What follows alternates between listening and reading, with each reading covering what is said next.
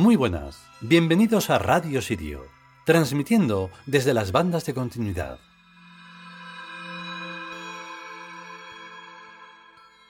Aunque no suelo decirlo, el otro día sí que lo dije, me refiero a la fecha, hoy es 17 de marzo de 2020, fecha de los corrientes, de los mortales, y eh, lo digo porque aunque estamos en la mm, cosa esa de la alarma, no lo mencionamos ni hago ningún tipo de reflexión sobre ello porque no lo veo serio. Y aunque no es tampoco serio decir que no es serio, me da igual. El caso es que estamos aguantando este chaparrón porque sí, porque se les ha metido en la cabeza y necesitan siempre una alarma. Esta vez han conseguido que la pandemia sea real para ellos. Pues en fin, no lo es, todo sigue siendo mentira y además cada vez más criminal, y como no hay forma de demostrarlo, ellos tampoco, pues bueno, en fin. Nosotros seguimos porque precisamente el tema de hoy, que tiene que ver con los acabamientos fulminantes, que esperemos que algún día ocurra por lo menos con la tontería, pues eh, tenemos que seguir con la trascendencia porque es fundamental. Aunque a uno le parezca que no y no la comprenda. Eso da igual. Vamos con el capítulo, va.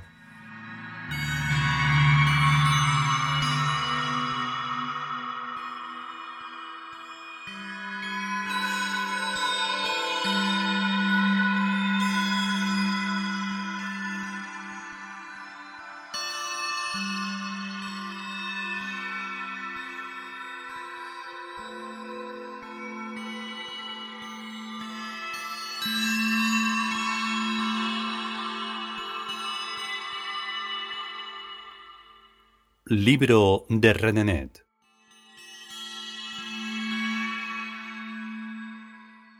Trigésimo primera entrega.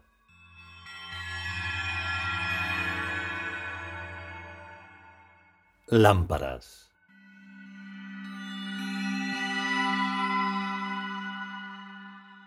Porque Platón cita de pasada a Atlantis en su Timeo, se han escrito miles de libros al respecto y más que se escribirán. E innumerables cerebros se han puesto a estudiar el asunto. ¿Por qué esto así? Platón puso el dedo en la llaga, en una llaga, en una de las muchas llagas arquetípicas, el acabamiento del mundo de golpe y porrazo.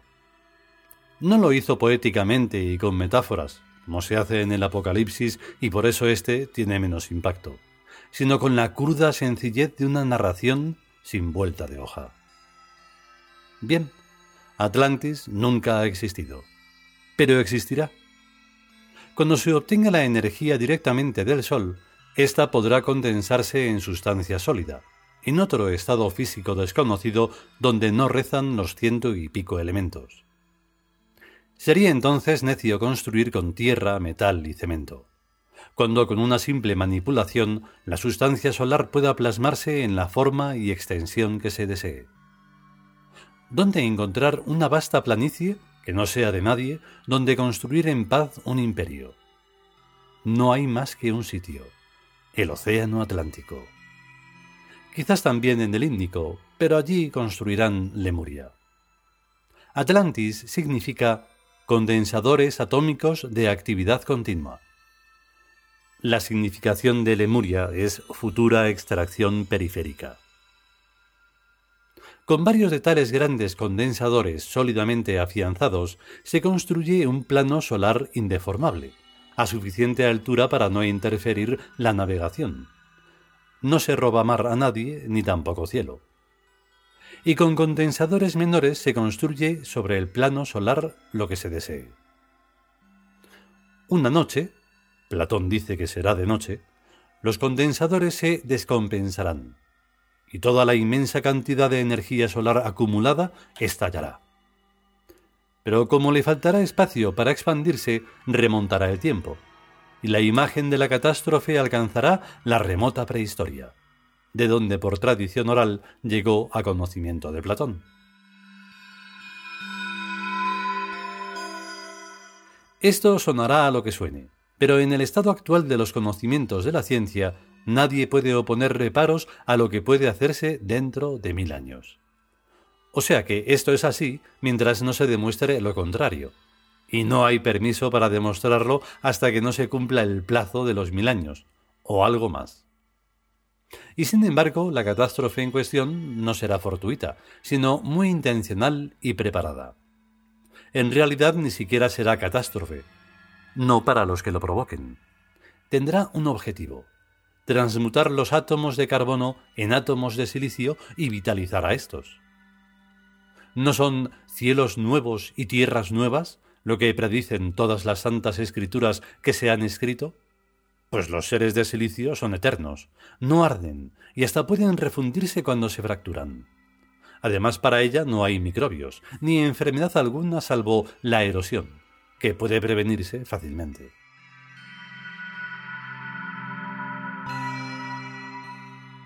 Fue un lamentable error de este planeta canalizar la vida por el carbono, una impaciencia imperdonable. Por eso la gran armonía le impuso la muerte como alto comisario de todo lo que aquí sucede. Y aquí permanecerá hasta aquel glorioso momento en que los atlantes de carbono y alma de silicio pulsen el botón rojo, verde y dorado de la transmutación. ¿Se hundirá la Atlántida?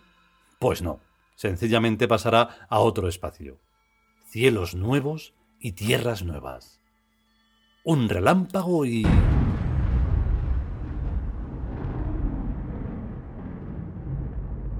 Cuando se ha pasado el relámpago ya una vez, ver todo esto es la mar de fácil.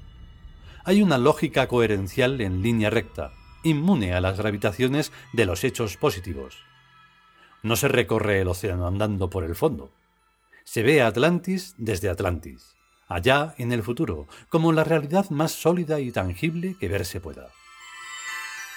Hijos míos, ya sabéis que las lámparas son instrumentos muy antiguos para iluminarse a bajo precio, siempre que el pabilo no sea grueso, generalmente de aceite, aunque también pueden ser de otros combustibles, pero que ardan, no que los simulen como las eléctricas, generalmente de aceite, como digo, o más modernamente de petróleo.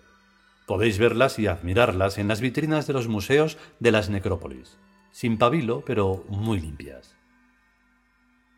Ahora bien, ¿no os habéis preguntado nunca por qué estarán tan limpias las lámparas arqueológicas? ¿A qué no?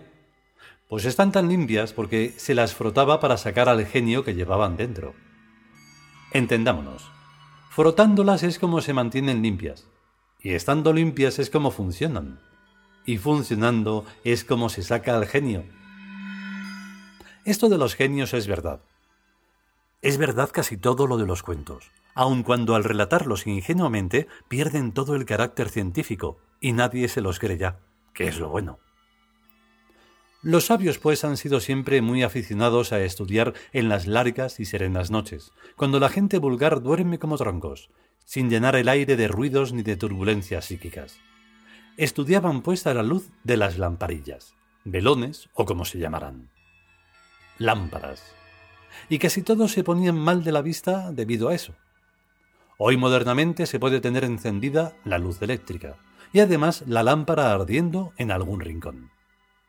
Pues bien, era entonces, y sigue siéndolo, cuando el genio se sale de la lámpara muy despacito, se planta ante el sabio, o al lado o detrás, el sitio es lo de menos, bien entendido que muy etéreo, y le hace al sabio todo lo que éste le pide y más.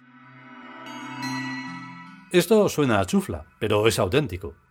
Una lámpara encendida emite algo más que luz y humo. Emite genialidad. Y la emite así. Se enciende una lámpara. Se la tiene encendida todo el día, y toda la noche, y todos los días. Siempre. Lógicamente hay que estar pendiente de ella, cuidarla personalmente, reproveerla de combustible, mantenerla limpia, etc. Con todo esto se adquiere un compromiso hacia la lámpara, una dependencia subconsciente de su luz, un nerina, una biunición con ella. Lámpara y uno forman una sola pieza. La luz de la lámpara sensibiliza el normal y misterioso funcionamiento psíquico de su dueño. Hay empatía entre ellos. Si la lámpara se apaga, el dueño se sobresalta donde quiera que esté. Esa luz es uno de los puntos de apoyo de su alma. Consecuencia interesante. El mago... Hombres, estamos hablando de magos. El mago extiende así su psiquismo fuera de su caja craneana y su epidermis. Trasciende su propio cuerpo, emitiendo prolongaciones, como la luz de la lámpara, que son él mismo. Lo que entonces ocurre no es razonable, porque el funcionamiento de la razón se inscribe en un área del cerebro, o de donde sea, pero dentro del cuerpo, que no es razonable, pero es algo, otra cosa. Es mente, pero no mente racional. También la razón del mago funciona como antes, sin la lámpara, pero además en él funciona otra cosa con la lámpara. Y a esa otra cosa vamos a llamarle Wazet. Claro que el Wazet funciona con otras muchas cosas además de con lámparas encendidas. De eso tal vez hablaremos más adelante. Pero ahora lo que nos interesa, la disciplina mental es muy buena cosa, es ver algún efecto de esto que decimos de la lámpara. Lo primero que uno piensa es que está chiflado, porque es que se le ocurren cosas rarísimas. No es sencillamente ver, tener evidencias y todo eso tercera potencia de la escala áutica, sino otro estilo de pensamiento y de comprensión. Sobre todo que uno piensa como si estuviera donde Cristo dio las tres voces, miles de años hacia el pasado y hacia el futuro. El tiempo deja de ser una linealidad irreversible y se convierte en algo ondulante que va y viene. Hay una sensación de plenitud totalmente extraexistencial.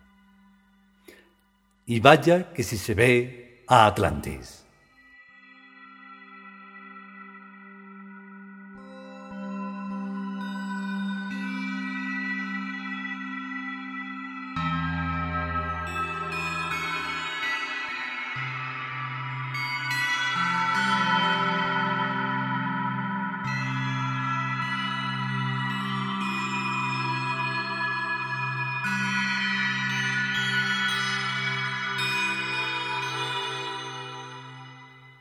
Y hasta aquí esta trigésimo primera entrega del libro de Renenet, Lámparas.